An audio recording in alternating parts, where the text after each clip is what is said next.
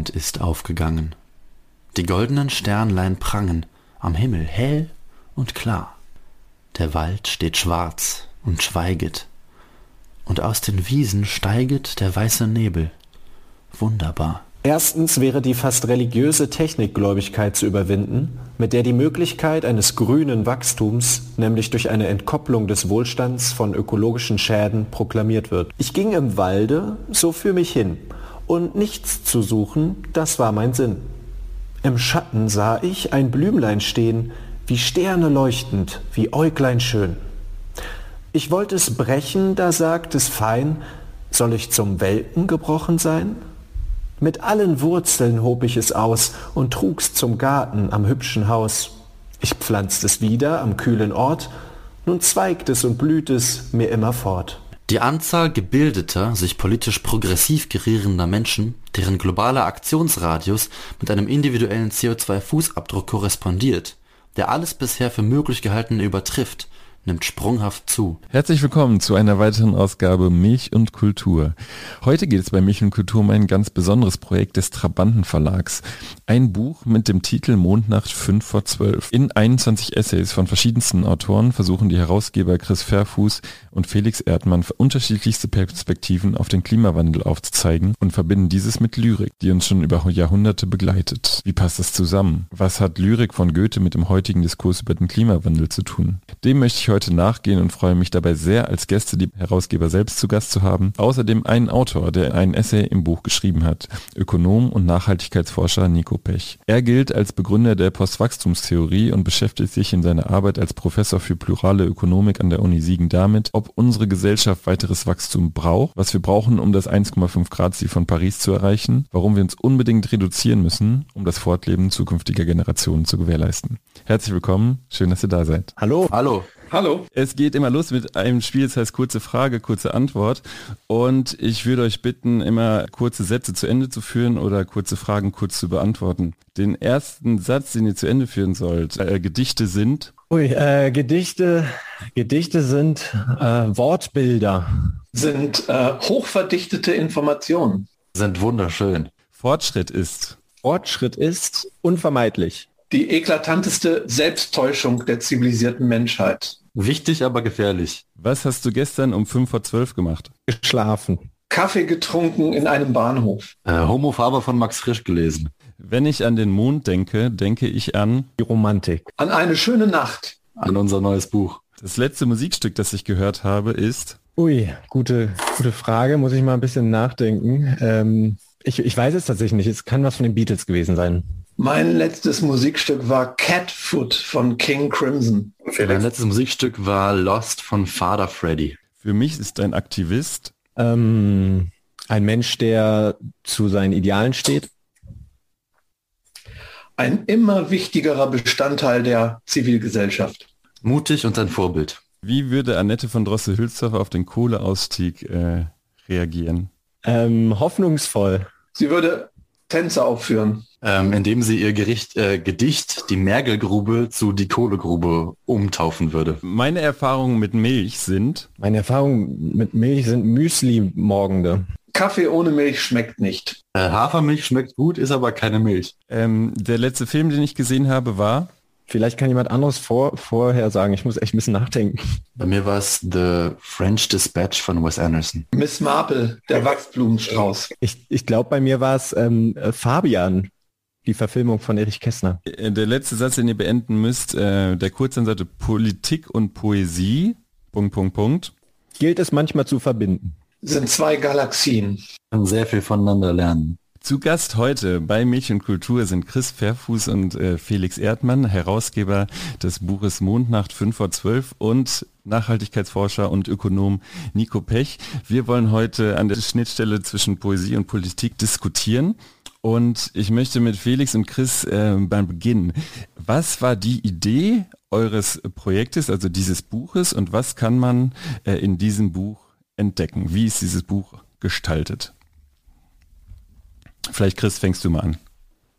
Ja, wir können uns ja einfach ähm, ein bisschen ergänzen. Also ähm, ich glaube, wir haben letzten Februar damit angefangen. Äh, wir haben über den Klimawandel geredet. Äh, ich bin auch immer bei Fridays for Future hin und wieder auf der Straße gewesen. Äh, wir haben uns dazu unterhalten und ähm, hatten dann irgendwann dieses darüber geredet, wie paradox es eigentlich ist, dass wir alle oder viele, so unser Umfeld, die Gesellschaft, hat man das Gefühl, sagt, naja, soll, die wünschen sich, alles soll bleiben, wie es ist. Ähm, und gleichzeitig, damit es bleibt, wie es ist, äh, kann es nicht so bleiben, wie es ist. Also es muss sich ja was ändern. Und ähm, dann sind wir irgendwie, weil wir beide Gedichte lieben ähm, und die lesen und besprechen, äh, sind wir dazu gekommen, ah, interessant, es gibt ja ganz viel Naturlyrik, gerade die Epoche der Romantik, ähm, die über das Verhältnis von Mensch und Umwelt nachdenkt, ähm, spricht ganz viel ähm, über eben dieses Verhältnis und, und wir haben uns gefragt, naja, wie ist es, wenn man diese, wenn man das mit der ähm, heutigen Situation in Bezug stellt? Ähm, da ja die Gedichte in Jahrhunderten besprochen wurden, wo es noch gar nicht dieses Problem gab der Klimakrise. Und da dachten wir, das ist ja eigentlich spannend, die mal in Bezug zu stellen. Vor allem, weil die Epoche der Romantik, aber das kann Felix jetzt vielleicht weiterführen, ähm, da äh, sich sehr zu eignet, weil sie ja noch als letzter Satz ähm, sozusagen als Gegenreaktion zur Aufklärung, zur Vernunft äh, wieder das ähm, Subjekt, das Individuum in den, ins Zentrum rückt. Und ich glaube eben, dass das Gefühl, oft in der Klimadebatte ähm, zu kurz kommt. Ähm, es geht oft viel um Fakten, um Naturwissenschaft und ich denke, es ist hilfreich für den Diskurs, wenn man da auch mal diese Perspektive des Gefühls mit einbringt. Genau, ergänzend zwei Dinge eigentlich. Und zwar war unsere große Faszination und irgendwie unsere erstaunliche Feststellung, dass eigentlich diese ganzen äh, längst verstorbenen DichterInnen ähm, die gleichen Werte vertreten wie Fridays for Future und wie die jungen AktivistInnen heute. Und dass die so sehr am gleichen Strang ziehen, dass zum Beispiel ein Goethe, der ja auch Naturforscher war, ganz sicher heute Scientist for Future wäre, ähm, dass es sich lohnt, äh, die zusammenzubringen und so halt irgendwie ein neues Publikum für für Klimakampf, für irgendwann mit der Klimakrise zu gewinnen, weil es vielleicht Leute gibt, die Gedichte lieben, aber mit dem Klimawandel nicht so viel am Hut haben oder andersrum und so weiter, dass sich da die Vernetzung lohnt. Und zweitens, wir hatten äh, eine Erfahrung mit Lyrik im Rücken. Äh, wir hatten nämlich kurz vorher mit dem Trabantenverlag am Projekt Lockdown Lyrik gearbeitet. Ähm, das war ein vom Fabian Leonhardt ins Leben gerufenes Projekt, äh, in dem er mit Lyrik quasi den Lockdown kommentiert hat 100 Gedichte waren das von ganz vielen verschiedenen Leuten geschrieben. Und da hatten wir so ein bisschen eigentlich gemerkt, dass sehr, sehr viele Leute Lust auf Lyrik hatten.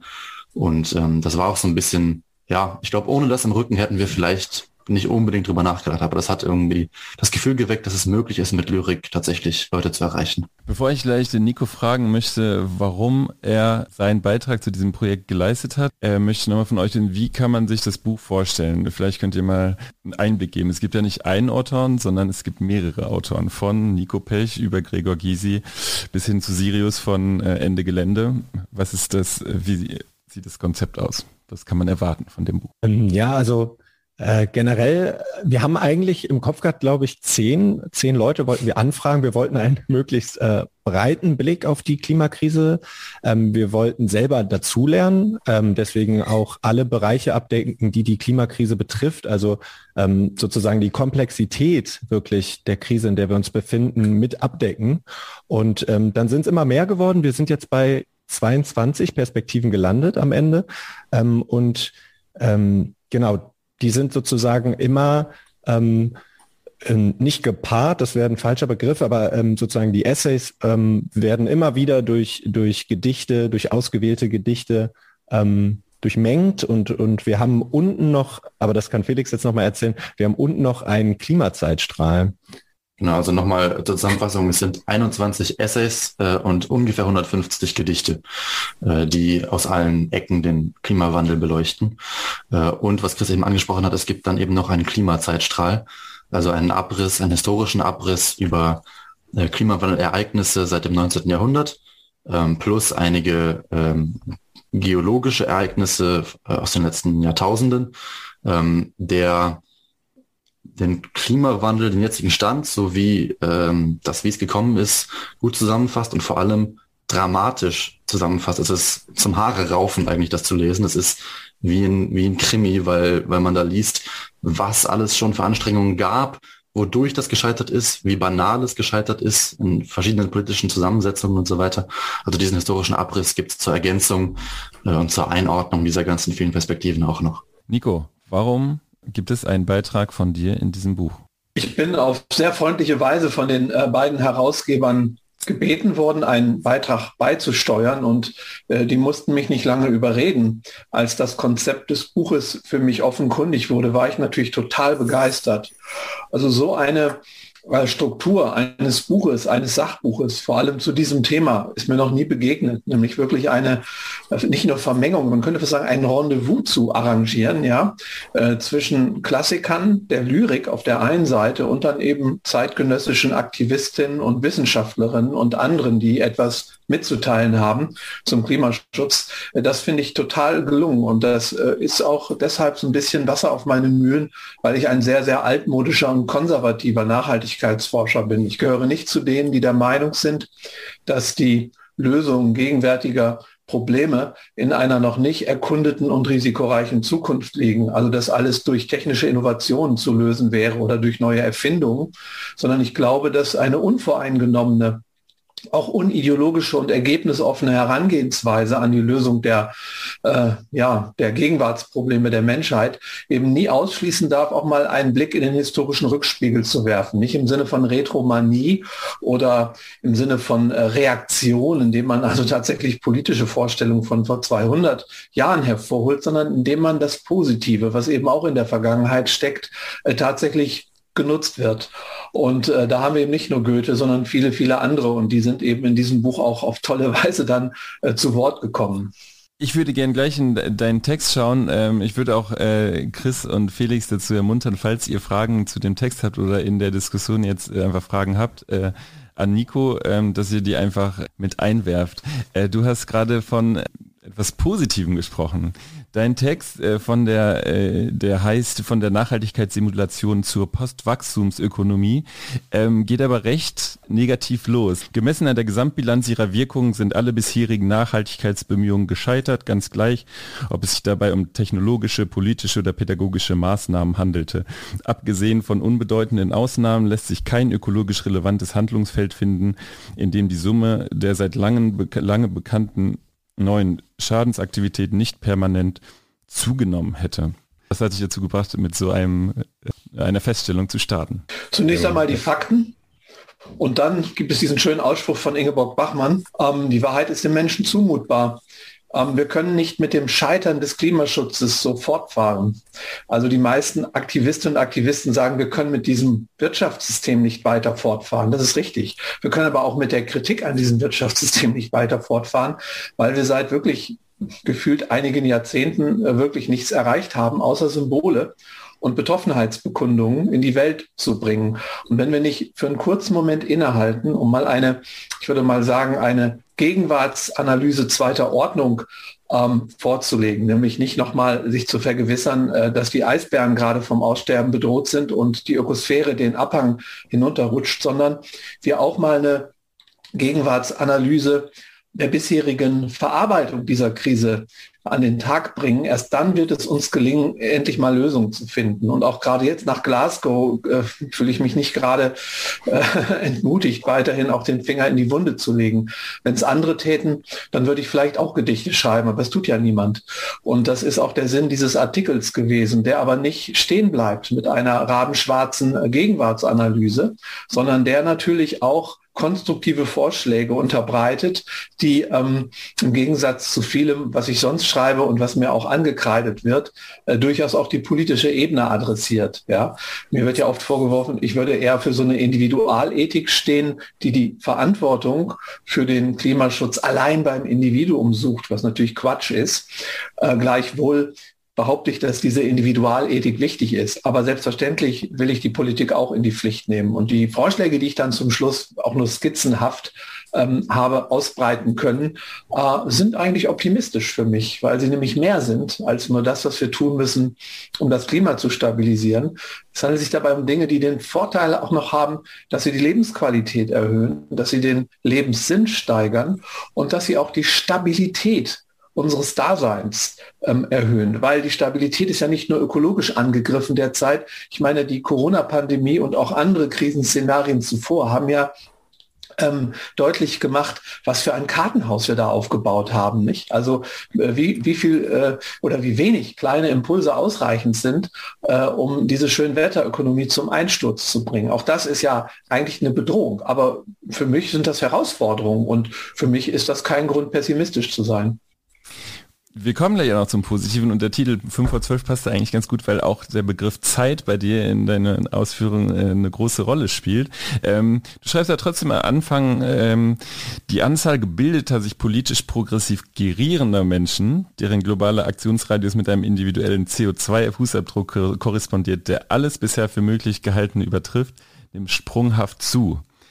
Sprichst du damit den, den jungen Leuten, die sich politisch engagieren oder, oder die auch einfach in Berührung mit Politik kommen, ähm, ihre Ernsthaftigkeit an? Weil es, du sprichst von einem Weltrettungsfuror, äh, dass es quasi sehr modern ist oder dieses, wir wollen die Welt retten, aber äh, dass das Problem eigentlich wirklich ist auch, äh, dass sie sich politisch progressiv gerieren. Naja, wir leben in einer Zeit der, ich würde mal sagen, der ideologischen Spaltung dieser Gesellschaft. Äh, was zählt, sind äh, ideologisch korrekte Symbole. Und auch in der Ökologie gilt das wohl. Das heißt so viel wie, äh, dass also Sprachübungen manchmal wichtiger sind als das, was ich unter empirischer und echter Nachhaltigkeit verstehe. Es ist schon so, dass es auffällig ist, dass sehr viele gebildete Menschen, die sogar teilweise ihr Geld damit verdienen, anderen nachhaltige Entwicklung und Klimaschutz zu erklären, wirklich horrende, historisch einmalige ökologische Rucksäcke haben durch Flugreisen ganz einfach und vor allem auch durch ähm,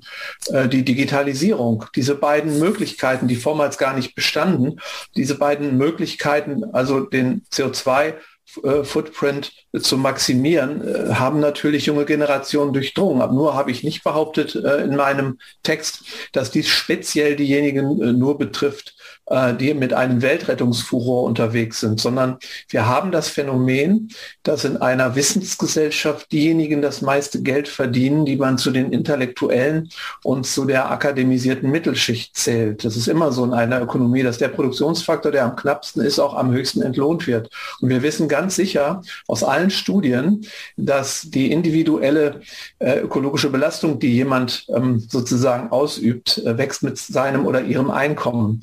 Das kann man nicht verallgemeinern. Es ist aber das Phänomen trotzdem, das ursächlich für das bisherige Scheitern einfach ist, äh, des ähm, Klimaschutzes. Wir haben Studien ganz, in ganz Europa, wo wir feststellen, dass die Menschen, die grüne Parteien wählen, den höchsten CO2-Rucksack verglichen mit den Wählern anderer Parteien haben. Weil die kosmopolitische, die weltoffene äh, Lebensführung ist eine, die die höchsten CO2-Rucksäcke verursacht. Globale Mobilität ist das, was ein Individuum tun muss, um ein Maximum an CO2 auf die, Wagen zu, auf die Waage zu bringen. Es ist an der Zeit, darüber mal richtig, äh, äh, wirklich offen zu reden und nicht immer zu sagen, oh Gott, oh Gott, das ist jetzt äh, irgendwie böse, wenn man das sagt. Das kann man nicht verallgemeinern, das ist vollkommen klar. Nicht? Aber ich meine, an der Spitze mancher sozialen Bewegungen, die sich für Klimaschutz einsetzen, haben wir Vielfliegerinnen. Das ist doch auffällig. Wie kann das sein? Darüber muss geredet werden. Wir können nicht in einer Welt ernst machen mit Klimaschutz, wenn also schlicht und ergreifend ein Spagat da ist äh, zwischen den Bekundungen und der Lebenspraxis. Außer, außer man hat einen Ausweg, nämlich die Technik. Ich behaupte aber, und das steht ja in meinen Ausführungen auch sozusagen vorangeschaltet äh, dann im Raum, äh, dass eben die Technik keine Option ist. Wenn die Technik keine Option ist, zählt nur die Reduktion und die Lebensführung. Egal, ob die Politik uns das aufoktroyiert oder ob wir durch, äh, ich sage mal, einen kulturellen Wandel das hinbekommen. Und mein, äh, meine Befürchtung ist, dass große Teile der Klimaschutzbewegung noch nicht verstanden haben, dass es eine Lebensstilfrage und keine Frage der Windkraftanlagen ist. Sorry. Aber sicher, da bin ich sicherlich ein bisschen, äh, wo man das sagen, äh, etwas vom Mainstream entfernt, klar. Felix hat eine Frage. Ja, ich habe nur, ich bin ja quasi, oder Chris und ich sind quasi ein bisschen Vertreter des Buches auch hier. Und deshalb, mir klingen jetzt so ganz viele Antworten der unterschiedlichen AutorInnen irgendwie im Ohr. Super, ja. Ähm, zum Beispiel sind ja auch Fridays for Future vertreten äh, im Buch, die ja vor allem äh, Forderungen an die Politik richten und ähm, ähm, im Grunde ihren Aktivismus äh, darauf ausrichten, dass äh, die, dass Gesetzesänderungen in der Flughöhe passieren, dass es dem Normalbürger leichter fällt, äh, sich klimaneutral zu verhalten und äh, da insofern vielleicht die Verantwortlichkeit etwas anders sehen würden. Ähm, wir haben auch aus den Parteien, äh, also aus SPD, von den Grünen, von der FDP und von der Linken, äh, EssayistInnen äh, im Buch vertreten, die natürlich ähm, weniger, viel weniger radikal schreiben, einfach weil sie innerhalb des Systems verortet sind und auch innerhalb ihrer politisch sagen wir, ausgebremsten Realität verortet sind, äh, die äh, den Glauben an die Wirksamkeit ähm, quasi politisch umsetzbarer Elemente bei Gleichbehaltung jetziger Zustände irgendwie äh, verteidigen in ihren Essays. Äh, wir haben verschiedene äh, WissenschaftlerInnen im Buch, die ähnlich radikal, wie jetzt auch äh, Nico das beschrieben hat, erstmal äh, das, das aktuelle Scheitern konstatieren und auch, auch ähnlich radikal ähm, ja, Veränderungen fordern.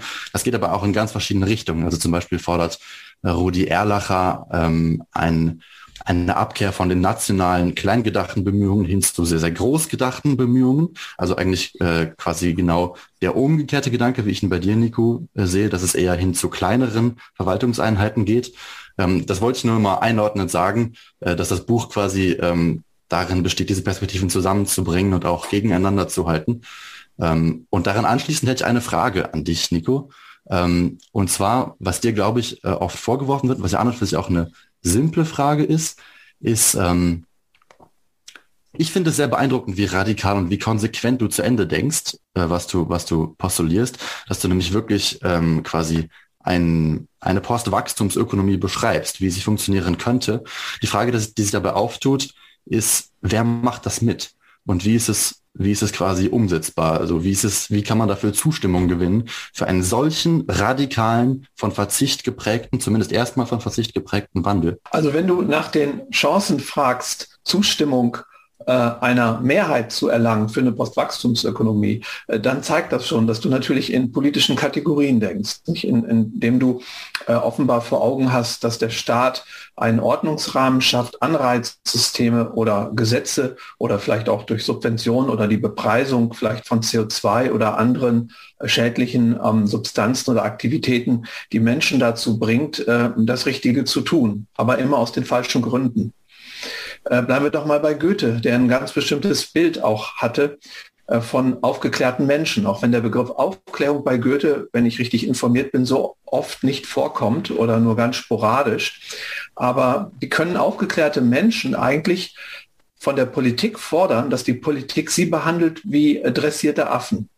Also wenn ich einen Affen vor mir habe, ähm, den ich irgendwie erziehen will, ja, indem ich ihm dann Bananen gebe, wenn er freundlich ist und ihm Bananen entziehe, wenn er unfreundlich ist. Dann bringe ich den Affen, weil ich ihn für nicht aufgeklärt habe, dazu, das Richtige zu tun aus den falschen Gründen. Das ist das Kernelement der Umgangsweise mit nicht aufgeklärten Lebewesen. Und eine Ökosteuer oder ein Staat, der durch Rahmenbedingungen dergleichen tut, äh, macht exakt dasselbe. Aber das Affenbeispiel ist noch harmlos, weil da haben wir offenbar eine Hierarchie so dass Menschen sich des Affen bemächtigen, schlimm genug. Aber wir müssen sogar diejenigen noch wählen. Das heißt, wir müssen das Spiel einerseits durchschauen und es gleichzeitig auf uns anwenden. Das nenne ich schizophren. Und die Empirie gibt mir offenbar recht. Es gibt bis heute auf diesem Planeten kein Beispiel für eine demokratisch gewählte Regierung, die dafür gewählt wurde, dass sie auch nur ansatzweise Maßnahmen umsetzt, die in irgendeiner Form äh, messbar dem Klimaschutz gedient haben. Und die Bundesrepublik Deutschland ist leider keine Ausnahme davon, die ja oft gefeiert wird als so eine Art Klimaschutzmusterschüler. Der Grund dafür äh, ist vielleicht natürlich relativ klar, weil Menschen die modern geprägt sind und immer glauben, dass man über den Umweg der Politik gesellschaftliche Probleme lösen kann, dass diese Menschen natürlich den bequemsten Weg wählen, das ist dieser Weg, indem man also an die Politik appelliert, ihr aber doch nicht die Stimme dafür gibt, zum Beispiel 200 Euro äh, pro Tonne CO2 zu verlangen. Das ist das Minimum, was man täte. Jeder weiß, dass wenn er oder sie eine solche Politik wählt, dann wählt er oder sie den eigenen Lebensstil ab. Es wählt aber niemand den eigenen Lebensstil ab, ohne vorher geübt zu haben, wie es ist, äh, ohne diesen bisherigen Lebensstil. Deswegen brauchen wir Übungsprogramme. Und da bin ich sehr aktiv, indem ich durch Forschungsprojekte und natürlich durch andere äh, Maßnahmen im Bereich des Aktivismus Reallabore versuche zu erschaffen, zu motivieren und auch wissenschaftlich zu erforschen, wo Menschen schon mal einüben, was sie können müssen, um überhaupt in der Lage zu sein, eine Politik zu wählen, die endlich mal Wirkung hat, außer dass sie reine Klimaschutz, Simulation oder Symbolik darstellt. Ähm, wenn ich dich richtig verstehe, äh, dann bedeutet das ja quasi, dass du das äh, politische oder sagen wir zumindest die Frage, wer würde Postwachstumsökonomie wählen, quasi als eine Denkweise siehst, die, die einen Umweg mitdenkt, der es allerdings eigentlich außen vor zu lassen gilt, dass es also ohne die Politik dahin zu kommen äh, gilt in die Postwachstumsökonomie. Ähm, würdest du dann, also dann wäre meine erste Frage quasi, welches ist das äh, Organisationselement, das das bewältigt oder braucht man dieses Organisationselement gar nicht? Und zweitens, würdest du dann, so wie ja viele aktivistische Gruppen auch, einen System Change äh, fordern? Also ob man einen System Change braucht, ist schwer zu beantworten. Dann müssen wir klären, was ist hier das äh, System, das gewechselt werden soll. Ich glaube sogar, dass ohne Gesetzesveränderung innerhalb des bestehenden Systems eine nachhaltige Lebensform möglich ist. Es gibt niemanden, der mit einer Kalaschnikow vor meiner Tür steht und sagt, wenn du jetzt keine Flugreise buchst oder Fleisch kaufst oder ein SUV äh, orderst, äh, dann gibt's aber was. Also ich habe alle Freiheiten, die ich brauche um äh, auch im Sinne einer Kunst der Reduktion nachhaltig zu leben. Für mich ist nachhaltige Entwicklung eine Kunst der Reduktion und nichts anderes. Das schließt nicht aus, auch gute Technologien einzusetzen. Die können aber nur wirken, wenn die Ansprüche radikal reduziert werden. Also um mit Wind- und Solarenergie irgendwas zu bewirken oder mit Elektromobilität oder mit Wasserstofftechnologien oder mit Holzrahmenbau, muss überhaupt erstmal die Nachfrage so radikal gesenkt werden, damit diese völlig überschätzten technologischen Lösungen dann in der Lage sein können, überhaupt etwas beizutragen äh, zur Substitution bisheriger Infrastrukturen, Technologien und eben auch ähm, ähm, Produkte. Aber nochmal, die Organisationsformen sind mannigfaltig. Ich leite gerade ein Projekt, da geht es um solidarische Landwirtschaft und ich bin dabei hier in Oldenburg und möglicherweise auch mal demnächst in Siegen ein sogenanntes kommunales Ressourcenzentrum aufzubauen. Das sind völlig unterschiedliche Projekte, die man auch als Organisationsform begreifen kann und die den, äh, die den charmanten Vorteil haben, dass ich kein Gesetz keine Erfindung, keine Innovation, keine Genehmigung von irgendwem brauche und kann trotzdem damit nicht nur anfangen, sondern damit wirklich ein Signal setzen, ein Blueprint erzeugen und sogar ein diffusionsoffenes System haben, das alle Menschen einlädt, mitzumachen oder diese Lösung zu kopieren und sie an anderer Stelle auch umzusetzen. Diese vielen Bausteine, die in der Nische von heute noch Minoritäten umgesetzt werden, sind der einzige Nährboden, der in einer parlamentarischen Demokratie das vorbereitet, was dann auch auf politischer Ebene irgendwann möglich ist. Die Politik hat von nichts mehr Angst, als davor, von, äh, als davor von den Wählern abgestraft zu werden für Maßnahmen, die unbequem sind. Aber damit diese Maßnahmen nicht unbequem sind, muss ich diesen Nährboden haben, wo die Menschen geübt haben, ohne Auto, ohne Flugzeug, mit weniger Fleisch oder mit äh, dreimal so lange genutzten Smartphones, statt sie vorher auszurangieren, ein gutes Leben zu führen. Dann genau kann die Politik überhaupt erst aktiv werden. Vorher äh, macht sie nichts anderes, als Symbole zu erzeugen. Ja, genau, das leuchtet mir sehr, sehr ein, was du gerade gesagt hast. Mir fällt gerade ein, ich habe ähm, vor ungefähr zwei Wochen hier am Theater, an dem ich arbeite, in Mecklenburg-Vorpommern, im Theater in der Strelitz bei Brandenburg, an einer Podiumsdiskussion teilgenommen, wo lokale AkteurInnen aus der Gegend hier, die in irgendeiner Weise solidarische Landwirtschaft oder andere Projekte betreiben, ähm, quasi ihre, ihre Lebensweise, ihre Wirtschaftsweise vorgestellt haben. Da war eben eine solidarische äh, Landwirtschaft äh, dabei und die haben erzählt, dass sie dass sie im Grunde von ihrem Lohn die Lebensmittel, die sie produzieren, nicht kaufen können. Die verdienen Mindestlohn. Ähm, umso ehrenwerter, umso toller ist das, dass sie es machen. Ähm, würdest du dann zumindest aber irgendwie eine Forderung an die Politik richten, dass äh, sie quasi diejenigen Organisationen, die diesen Boden bereiten, wie du es beschrieben hast, unterstützen? Unbedingt.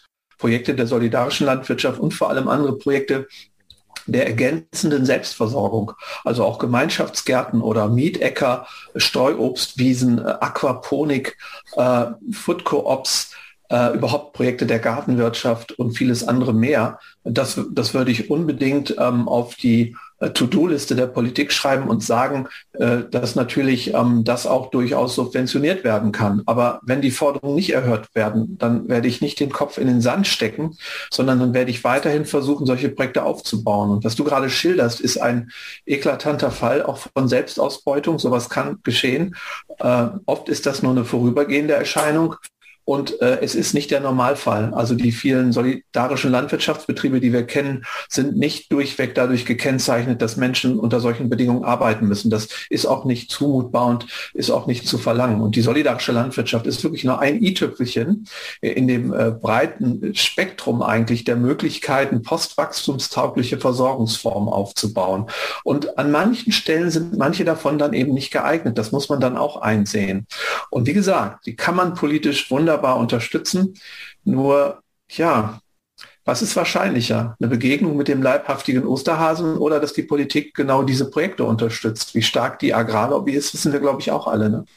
Ich möchte mal einen Satz zitieren aus deinem Aufsatz, weil ich finde, der passt ganz dazu. Du schreibst, aber wer nicht einmal vor der eigenen Haustür global verantwortbare Lebensführung praktiziert, kann zur nachhaltigen Entwicklung nicht mehr beitragen als ein Analphabet, der einen anderen Analphabeten äh, das Schreiben und Lesen lehren will. Wer muss denn da mehr Macht bekommen? Also wer oder wer ist denn der Politiker, der oder der, der mehr Regierungsverantwortung haben sollte? Was, was ist das für eine Person? Ist das der Subsistenzlandwirt oder der sich selbst versorgt, der vielleicht Einsiedler ist, der sich ganz äh, zurückzieht? Ist das so jemand? Es gibt einen Wendepunkt in der Nachhaltigkeitsforschung. Die zweite Wende ist, dass alles, was wir bisher getan haben, nämlich auf die Technik zu setzen und damit den Lebensstil auszuklammern an dem vorbei das Problem zu lösen, dass das gescheitert ist. Das führt zu einer absolut äh, neuen Situation. Das ist der Gamechanger schlechthin. Bislang hat die Politik immer Mehrheiten dafür gekriegt, den Menschen zu versprechen, wascht mir den Pelz, aber macht mich nicht nass. Ich baue genug Windkraftanlagen und hacke Tesla-Werke in die Grünheide, dann passt das alles. Ja, und ihr könnt äh, so weitermachen wie bisher, liebe Wählerinnen und Wähler. Das geht jetzt nicht mehr. Das heißt, die einzige Politik, die noch weiterhelfen könnte, ist eine Politik der Restriktion, die uns tatsächlich ganz bestimmte Praktiken, wenn man so sagen will, verbietet oder sie so teuer macht, dass sie nicht mehr möglich sind. Dann sollte man übrigens auch so ehrlich sein und sagen, es ist dasselbe wie ein Verbot. Und das setzt voraus, dass die einzige Nachhaltigkeit, die dann noch möglich ist, eine der Reduktion und der Anpassung an, ich sage mal, bescheidenere Verhältnisse ist. Und das ist keine Frage äh, der Politik, das ist eine Frage des Lernens, des Übens, das ist auch eine Frage der Disziplin und das ist eine Frage auch der Weitergabe von Praktiken innerhalb sozialer Netze oder auch sozialer Interaktion. Und diese Weitergabe, die kann nicht funktionieren von Menschen, die, äh, jetzt sage ich mal was ganz Unwissenschaftliches, ähm, also Wasser predigen und Wein trinken. Nur vorgelebte Beispiele einer Was sehr poetisch ist, was, was sehr poetisch jetzt, also auch sehr passend. okay, danke schön. Heinrich Heine. Ja, wunderbar. Naja, also die Weitergabe von Lebenspraktiken, die kann man auch nicht durch, ich sage mal, also durch explizites Wissen in Büchern und so weiter weitergeben, sondern die muss vorgelebt werden, die muss sinnlich erfahrbar sein. Und das hat nichts mit Politikern zu tun. Das ist ein Missverständnis, äh, Christoph. Es geht generell um diejenigen, die der Meinung sind, sie haben eine Mitteilung zu machen. Sie möchten Aktivistin oder Aktivist sein.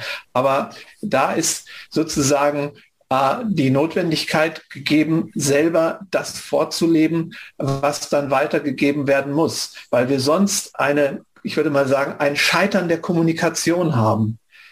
Ich kann nicht, wie gesagt, wie El Gore zum Beispiel in seinem Film äh, Unconvenient Truth, also wirklich äh, beschwören, dass alle Klimaschutz machen, aber selber nur auf Flughäfen sein und in Autos mit solchen Rädern sitzen, also das Gegenteil durch nonverbale Kommunikation äh, vorleben. Wir haben dann zwei Kommunikationsebenen. Eine rein symbolische, wo sich alle einig sind, es ist scheiße, dass Klimawandel stattfindet, Eisbären geht schlecht und auf der unteren Kommunikationsebene, die nicht verbal, sondern durch gelebte Praktiken sozusagen konstituiert wird, da tun wir alles wie bisher. Dann stabilisieren sich diese beiden Kommunikationsebenen. Das heißt, die untere wird gerechtfertigt durch die obere, äh, weil die Symbole das Gewissen entlasten und, die, und, und man dann davon ausgeht, dass das schon der Job ist. Deswegen sage ich, dass wir gegen den Klimaschutz an Alphabetismus vorgehen müssen. Ja, ich habe noch mal eine Nachfrage. Ähm, also was du jetzt gerade beschrieben hast, Nico, das ähm, bezieht sich doch vor allem jetzt auf Industrienationen wie Deutschland oder halt in Europa. Äh, was würdest du sagen zu ähm, Staaten, wenn man jetzt mal ein bisschen globaler guckt, äh, die sich noch in der Entwicklung befinden, wo das Wachstum ähm, wichtig ist, um die, um die Bewohner äh, aus der Armut zu holen? Würdest du sagen, man müsste auch da schon anfangen anzusetzen und das Wachstum stoppen oder wann beginnt eigentlich die Postwachstumsökonomie?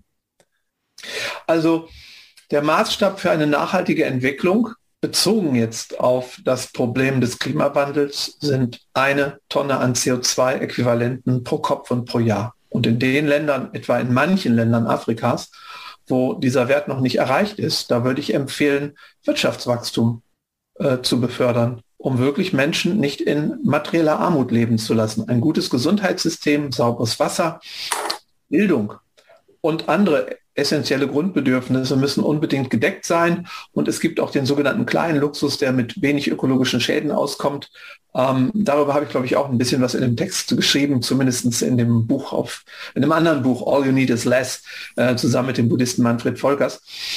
Ähm, das ist vollkommen klar. Was wir dann vor uns haben, nennt man in der Fachsprache ein Modell der Konvergenz und Kontraktion. Das heißt, die, die über ihre Verhältnisse leben, müssen eine Reduktionsleistung, eine Kontraktion hinnehmen und die, die unter ihren Verhältnissen geblieben sind, zumindest materiell, sollten auch das Recht zugestanden bekommen, sich materiell noch zu entwickeln, bis sie auch an dem Punkt sind, wo im Durchschnitt in der betrachteten Gesellschaft pro Kopf eine Tonne an Treibhausgasen noch anfallen. Dann hätten wir globale Gerechtigkeit innerhalb ökologischer Grenzen.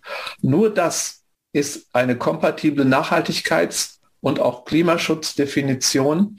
Und nur das vermeidet diese Widersprüche, von denen ich gerade gesprochen habe. Nur die individuelle CO2-Bilanz ist eine Zielgröße die äh, also die praktisch nicht in Widersprüche und äh, Sackgassen hineinführt. Die, an, den Anzahl, an der Anzahl der Windkraftanlagen können wir nichts ablesen. Grünes Wachstum ist ja in aller Munde eigentlich gerade. Ne? Ähm, du sprichst ja aber sehr klar dagegen aus. Vielleicht kannst du es nochmal klar machen. Du sprichst, du bist Vorreiter der Postwachstumsökonomie.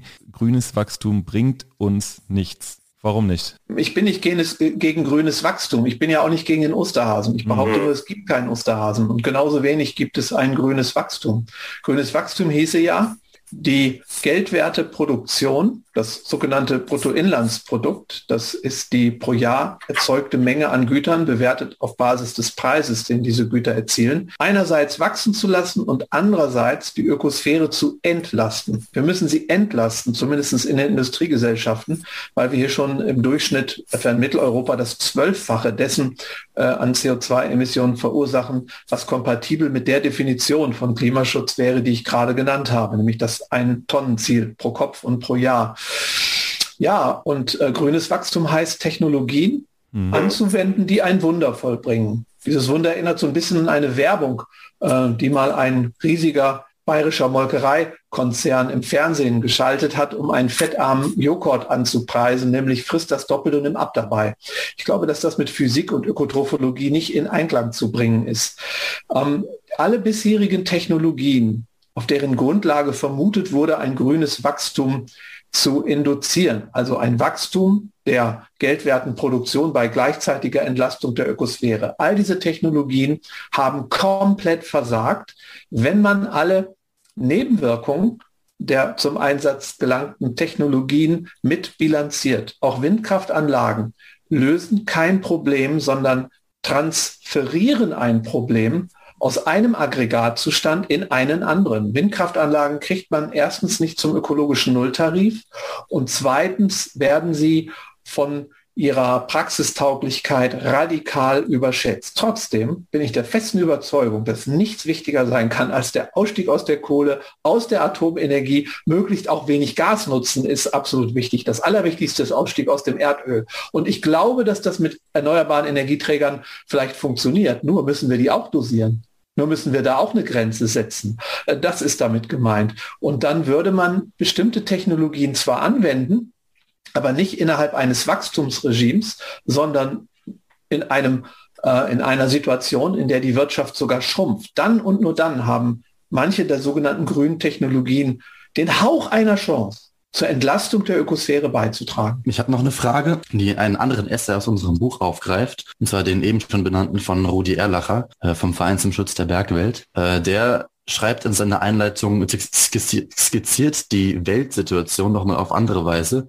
Und zwar macht er deutlich, wo wir uns gerade äh, befinden, was zum Beispiel die Anzahl der Verbrenner angeht. Es gibt 1,3 Milliarden Verbrenner auf der Welt. Äh, die OPEC, also der Verbund der ölfördernden Staaten, prognostiziert den, die Ölförderung bis 2040 noch anzusteigen und erst dann abzusinken. Ähm, all diese äh, all diese Dynamiken sind in vollem Gange. Und seine Antwort auf diese Problemlage ist, in Anbetracht der drängenden Zeit, in Anbetracht äh, seiner Analyse, dass so ein umfassender, aus der Gesellschaft kommender ähm, Umschwung nicht passieren wird, den Gegenweg zu gehen, und zwar aus den nationalen, seiner Meinung nach disparaten nationalen Bemühungen hin zu internationalen, äh, international gesteuerten und auch international ähm, über Wachstum und Technologie und so weiter arbeitenden Weg zu gehen. Das ist eine Antwort nicht auf äh, das Grundproblem, sondern auch das Grundproblem in Kombination mit der drängenden Zeit. Und er würde sicherlich fragen, ist das, was du forderst, nämlich irgendwie Änderung von unten durch Aufklärung, das wäre eine weltweite Aufklärung. Und das wäre vor allem eine, muss man schon, schon klar sagen, ein sehr, sehr drastischer Verzicht, den, den Leute da äh, zu gehen haben würden. Oder zumindest eine, an sich einlassen auf Veränderungen. Auch weil ähm, viele Leute eben ja, auf dem, auf dem Land wohnen. 25 Prozent in Deutschland wohnen immer noch auf dem Land. Das ist immer noch sehr wenig im weltweiten Vergleich die nicht so leicht auf ihren Verbrenner verzichten können und so weiter und so fort. Also was, was, ähm, was entgegnest du quasi der Frage, ist das in Anbetracht des Volltempos, in dem wir gerade sind, mit den Strukturen, die wir haben, mit den auch tradierten Weltbildern, die wir haben, ist das realistisch, was du forderst? Absolut. Das ist das einzig Realistische, das, was ich fordere. Sonst würde ich es ja nicht fordern.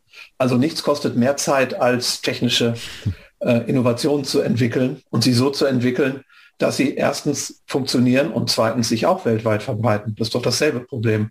Da muss ich ja auch irgendwie die Leute überzeugen, äh, also andere Produkte zu kaufen oder Dinge völlig anders zu machen. Und ähm, ne, also während hingegen eine Reduktionsstrategie das zeitsparendste ist, was es je äh, gegeben hat. Also wobei es jetzt es geht jetzt gar nicht nur um Technologieoffenheit und Neuerungen, ja. sondern zum Beispiel um solche Ideen wie den Club der Willigen oder so, ne? Also dass man international äh, quasi Wirtschaftsverbände schafft, äh, in denen äh, quasi grüne Produkte ich, mir ist schon klar, grünes Wachstum ist zumindest was, was du nicht für existent hältst, aber in denen grüne Produkte und deren Meinung nach auch grünes Wachstum die tradierten fossilen Sachen verdrängt.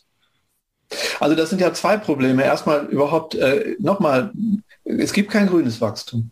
Also ich meine, die kann ich auf eine Lösung setzen, die nicht mal theoretisch durchdacht ist, die nicht mal sich theoretisch, physikalisch als Lösung darstellen lässt, geschweige denn, dass sie jemals in der Praxis etwas bewirkt hat, außer wie ich das in meinem kleinen Essay schreibe, materielle Rebound-Effekte und auch finanzielle Rebound-Effekte zu zeitigen und damit letzten Endes nur äh, Benzin aufs Feuer zu gießen. Das ist das eine. Und das zweite ist, selbst wenn es was wirken würde, äh, müsste ich doch auch erstmal wirklich die Staaten überzeugen. Wenn es so einfach wäre, grünes Wachstum umzusetzen, ja, dann, dann hätten wir doch nur eine Weltgesellschaft, wo die Industriestaaten längst auf grünes Wachstum gesetzt hätten. Die Wählerinnen wären doch begeistert, wenn man ihnen das anbieten könnte, nämlich ihren Wohlstand zu erhalten und gleichzeitig die Ökosphäre zu schützen. Ich behaupte ja gerade, das ist noch nie passiert. Nirgends. Ja, auch nicht die Skandinavier, die, die Schweizer oder so, die man oft für sehr progressiv hält oder die Niederländer haben das in irgendeiner Form hinbekommen. Und ich wüsste auch nicht, wie man so einen Einigungsprozess hinbekommt.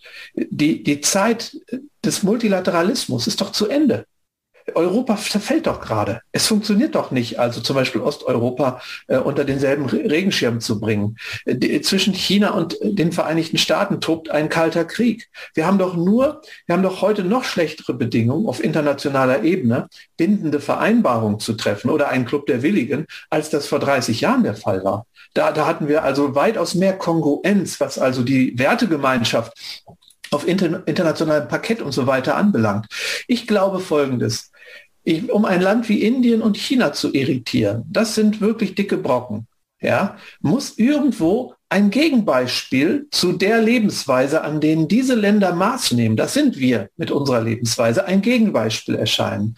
Wenn wir als Deutsche das können aber auch die Schweden, die Schweizer oder von mir ist die Belgier machen, tatsächlich mal vorführen, wie es funktioniert, ohne Wirtschaftswachstum, eine wirklich eine, eine humane Gesellschaft zu entwickeln, in der die Menschen im Durchschnitt tatsächlich entsprechend meiner Definition von globaler Gerechtigkeit innerhalb ökologischer Grenzen leben. Das würde irritieren. Dann wäre ich kein Heuchler, wenn ich auf der, äh, was weiß ich, auf irgendeiner Klimakonferenz als Deutscher mit zwölf Tonnen im Durchschnitt den Chinesen meine erklären zu müssen, wie Klimaschutz funktioniert. Das ist doch nicht glaubwürdig, eine Verhöhnung ist das. Was ich nicht, ich wiederhole den Satz, äh, den auch der Christoph gerade von mir zitiert hat, was ich nicht vor der eigenen Haustür glaubwürdig vorlebe, das kann ich in der Weltgemeinschaft auch nicht von anderen erwarten.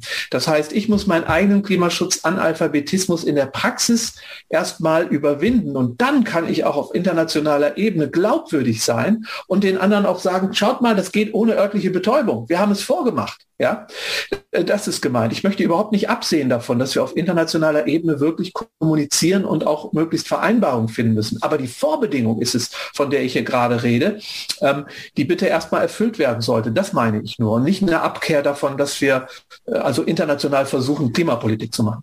Okay, das heißt, es widerspricht sich eigentlich gar nicht, was sich hier augenscheinlich erstmal als zwei entgegengesetzte Strategien irgendwie ausmacht, widerspricht sich eigentlich nicht. Naja, was du da gerade genannt hast, das über grünes Wachstum hinzukriegen, äh, das widerspricht meiner Vorgehensweise schon. Bei mir wäre es der Versuch, äh, eine gelebte Postwachstumsökonomie zu einem Blueprint zu machen, äh, der dann tatsächlich einen kulturellen Wandel äh, wirklich verursachen kann. Wir haben doch die Welt, so wie sie ist, dadurch gemacht, indem wir etwas vorgelebt haben. The American Way of Life und dann kam der European Way of Life. Äh, das ist der große Flatscreen auf diesem Planeten. Da gucken alle Afrikanerinnen, alle Lateinamerikanerinnen, alle Asiaterinnen drauf und Asiatinnen drauf und sagen, so wollen wir leben. Jetzt behaupte ich, wir müssen den Flatscreen einfach mit einem anderen Bild versehen. Und das Bild müssen wir vorleben. Das kann man nicht einfach nur simulieren.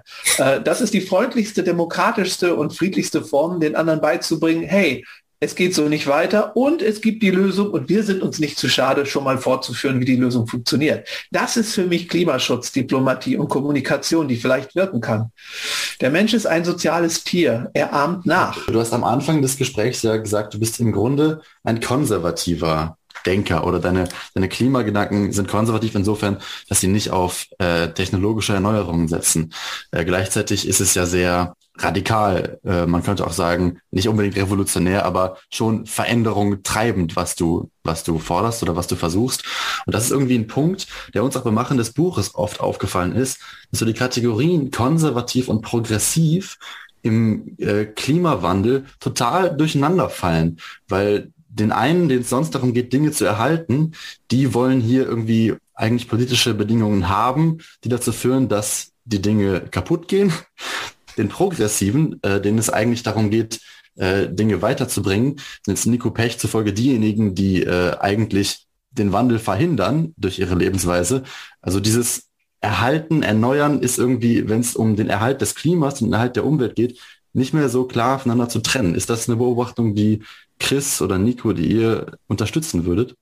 Ja, also ich glaube, das war genau das, was ich ähm, auch als Ursprung unseres Buches eigentlich sagen würde, Felix. Also ich habe das noch so in Erinnerung, dass wir genau darüber schon vor dem Buch geredet haben. Das hatte ich versucht eingangs auch äh, zu erwähnen. Ähm, und ja, stimmt, dass man das jetzt beim Buch inhaltlich wiederfindet, ist sehr spannend. Ja, also ähm, für mich sind progressive Kräfte natürlich ganz stark an Innovationsprozessen äh, orientiert und an Lösungen, die noch gar nicht da sind. Was an meiner Position radikal sein soll, weiß ich einfach nicht. Ich bin jetzt 60 Jahre alt und ich habe noch als Kind erlebt, wie Menschen klimafreundlich lebten und fanden, dass sie total glücklich und reich sind. Was ist daran radikal? Und das kann man mir als Konservatismus auslegen. Also es geht mir darum zu sagen, dass wir noch vor so kurzer Zeit, noch unterhalb eines ich sag mal, historischen Augenaufschlags letzten Endes ein modernes Leben geführt haben, wo wir nachweislich im Durchschnitt eine höhere Lebenszufriedenheit hatten als heute. Die Orientierungslosigkeit, der Stress, die digitale Demenz, die Zerrissenheit der Gesellschaft, die, also auch, auch die Sinnkrise, die wir haben, das ist doch auffällig. Interessanterweise äh, war das in den 60er und 70er Jahren nicht so. Ich weiß sehr wohl, dass es zu der Zeit auch noch auch mehr Armut gab.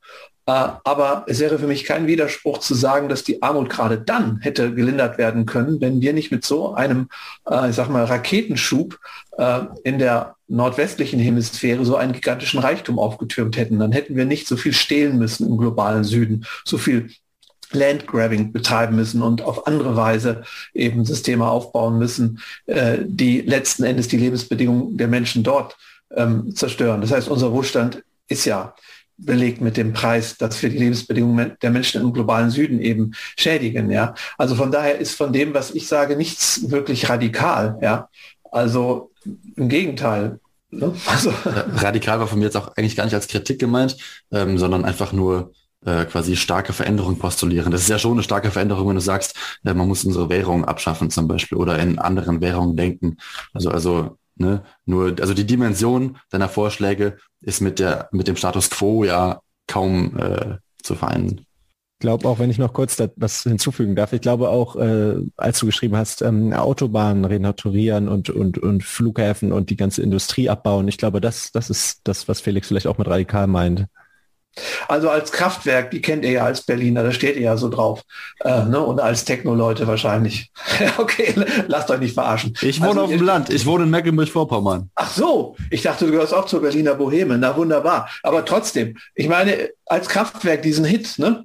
Äh, meine Generation fand das Stück ja damals auch toll, äh, also Autobahn rausbrachte.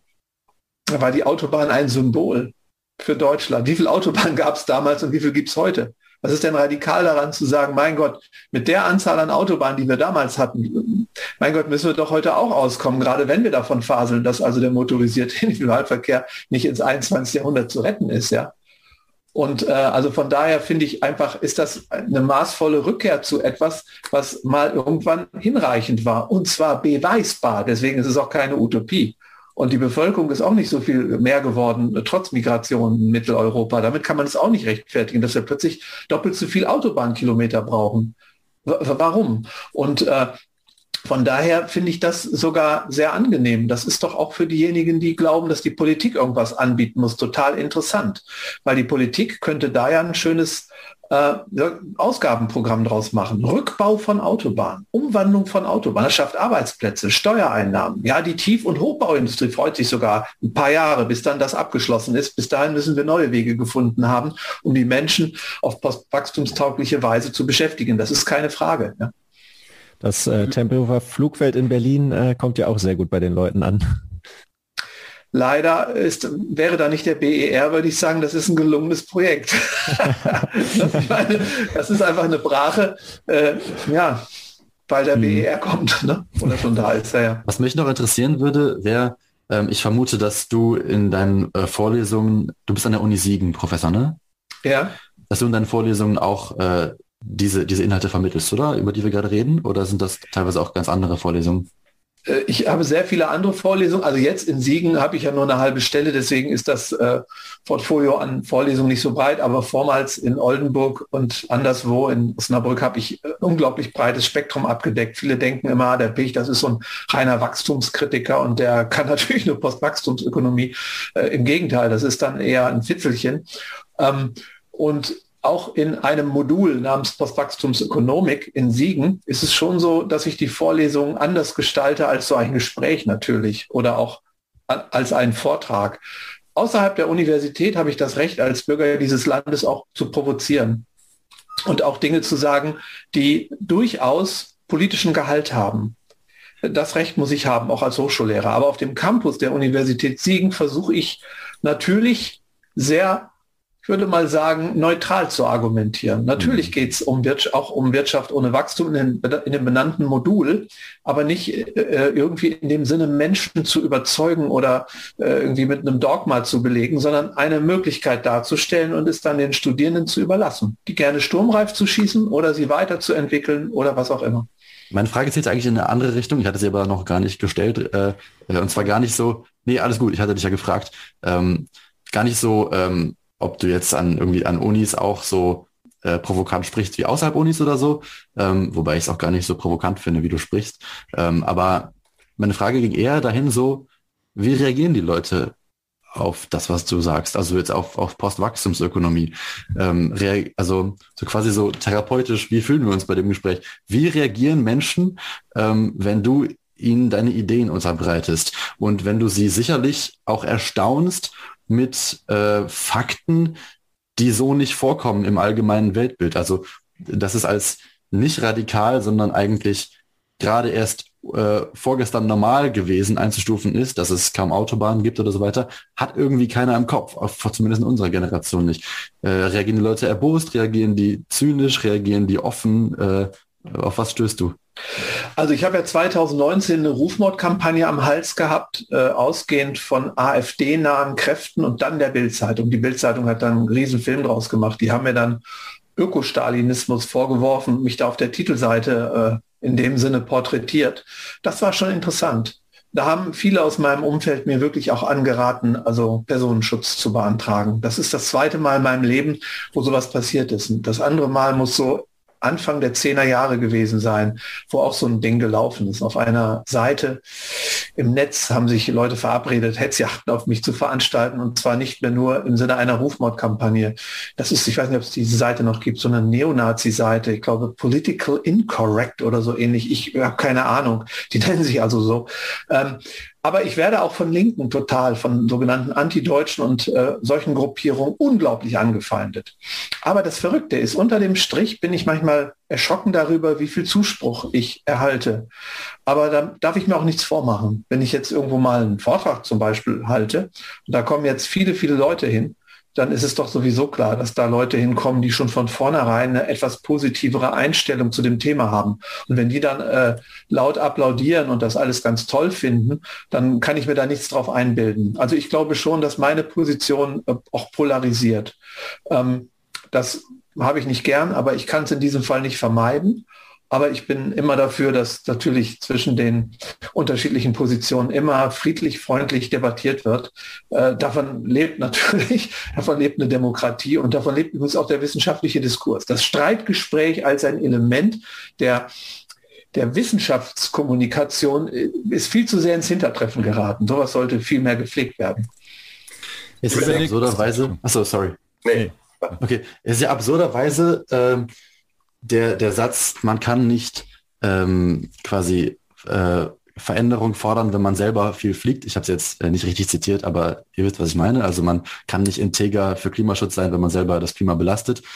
Ähm, ist absurderweise auch ein Satz, der von vielen äh, handlungsunwilligen, konservativen Rechten kommt. Natürlich mit einem mit einer ganz anderen inhaltlichen Ladung, aber trotzdem erstmal so der gleiche Satz. Wird dir das von Linken angefeindet? Ich weiß gar nicht, was an diesem Satz originär rechts sein soll. Also das ist ja genau, das ist ja nur genau die Überschneidung, nur die, nur die Überschneidung, dass genau dieser Satz mit einem ganz anderen Argument auch fällt. Ja, also ja, natürlich. Also viele Linke haben mir alles Mögliche vorgeworfen. Rassismus, Sozialdarwinismus, äh, Faschismus, alles Mögliche.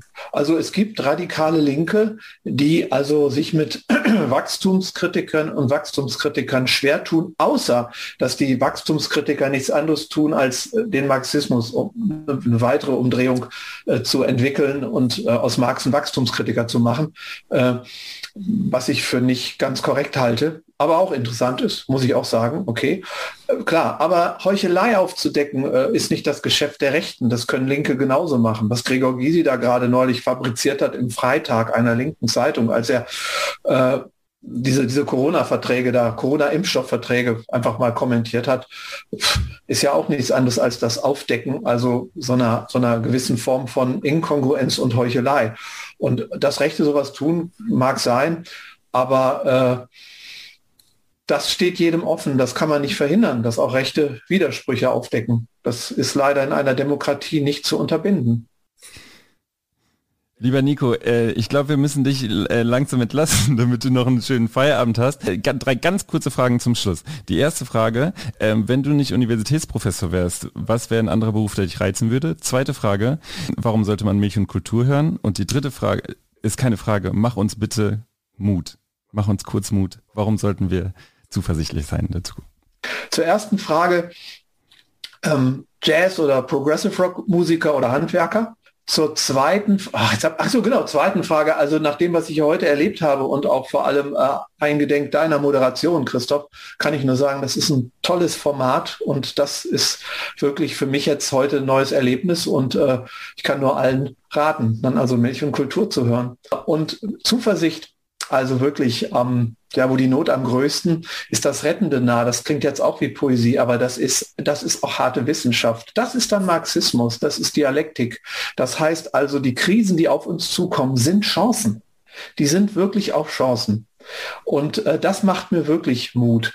Ähm, die Corona-Krise ist da zweideutig. Es sterben zu viele Menschen, da können wir nichts dran schönreden. Aber diese Krise im Verein mit vielen anderen vorangegangenen Krisen bewirkt schon, dass wir anders nachdenken über unsere Lebensweise.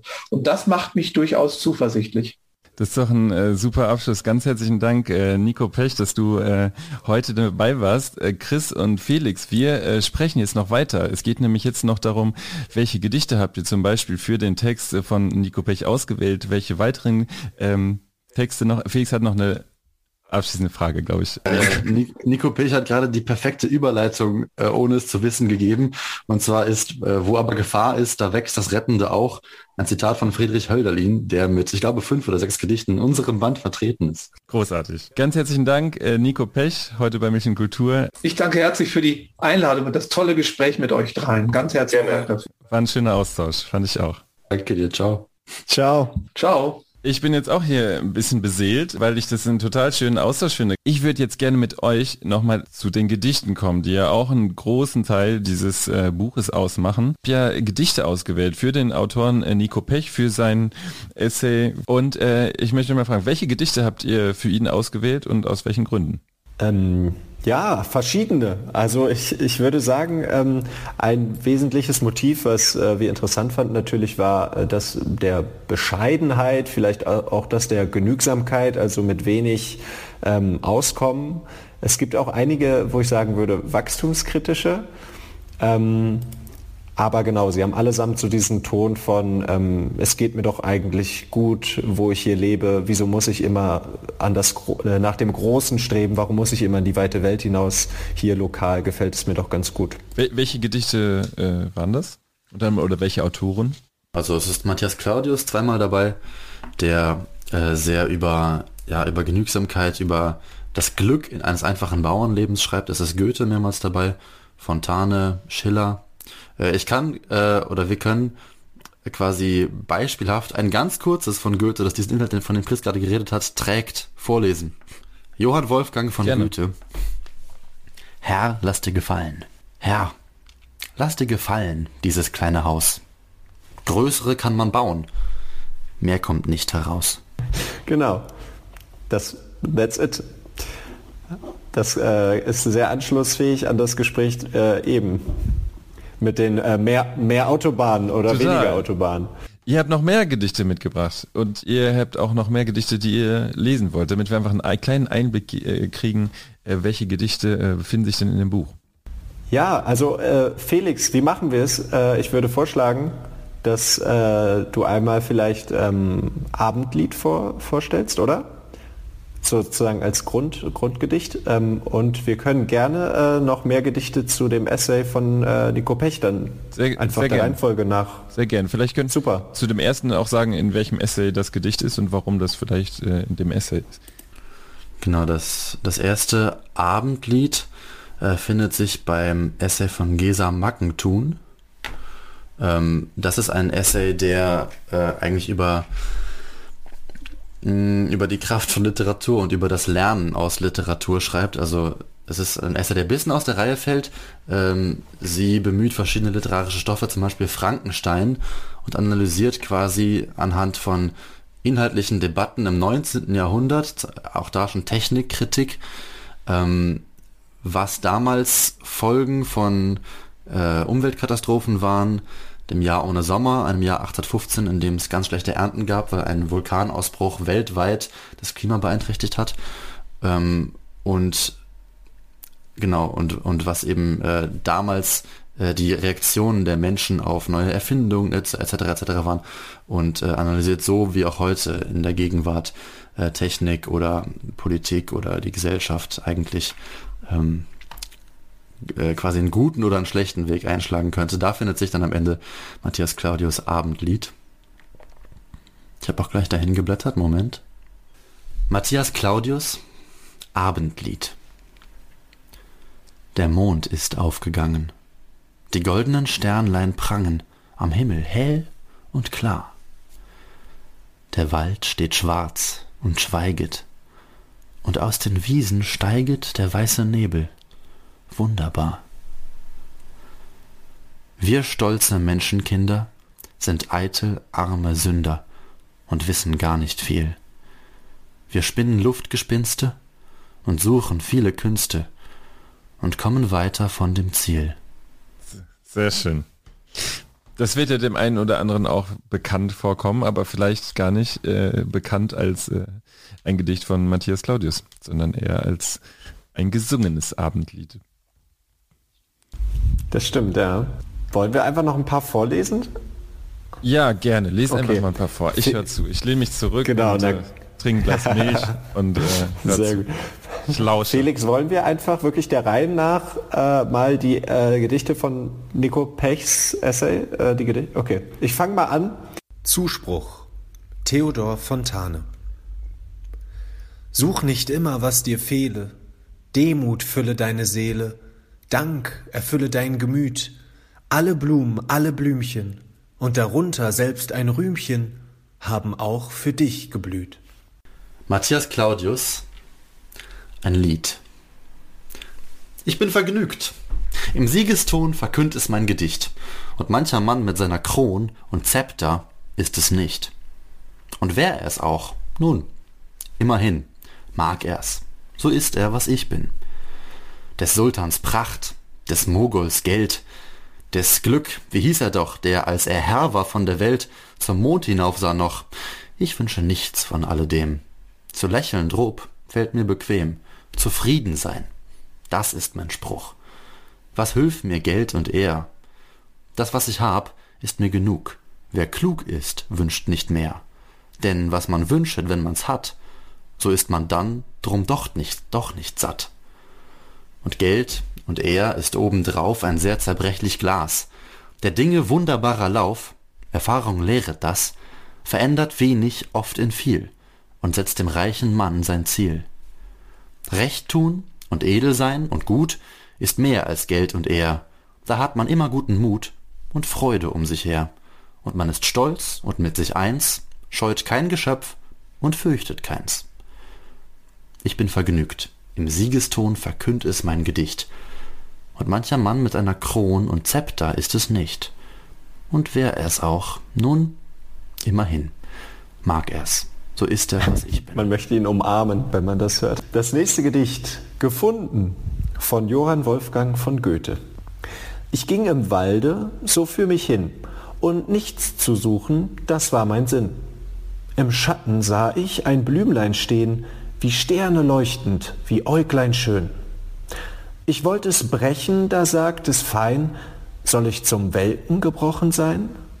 Mit allen Wurzeln hob ich es aus und trug's zum Garten am hübschen Haus. Ich pflanzt es wieder am kühlen Ort, nun zweigt es und blüht es mir immer fort.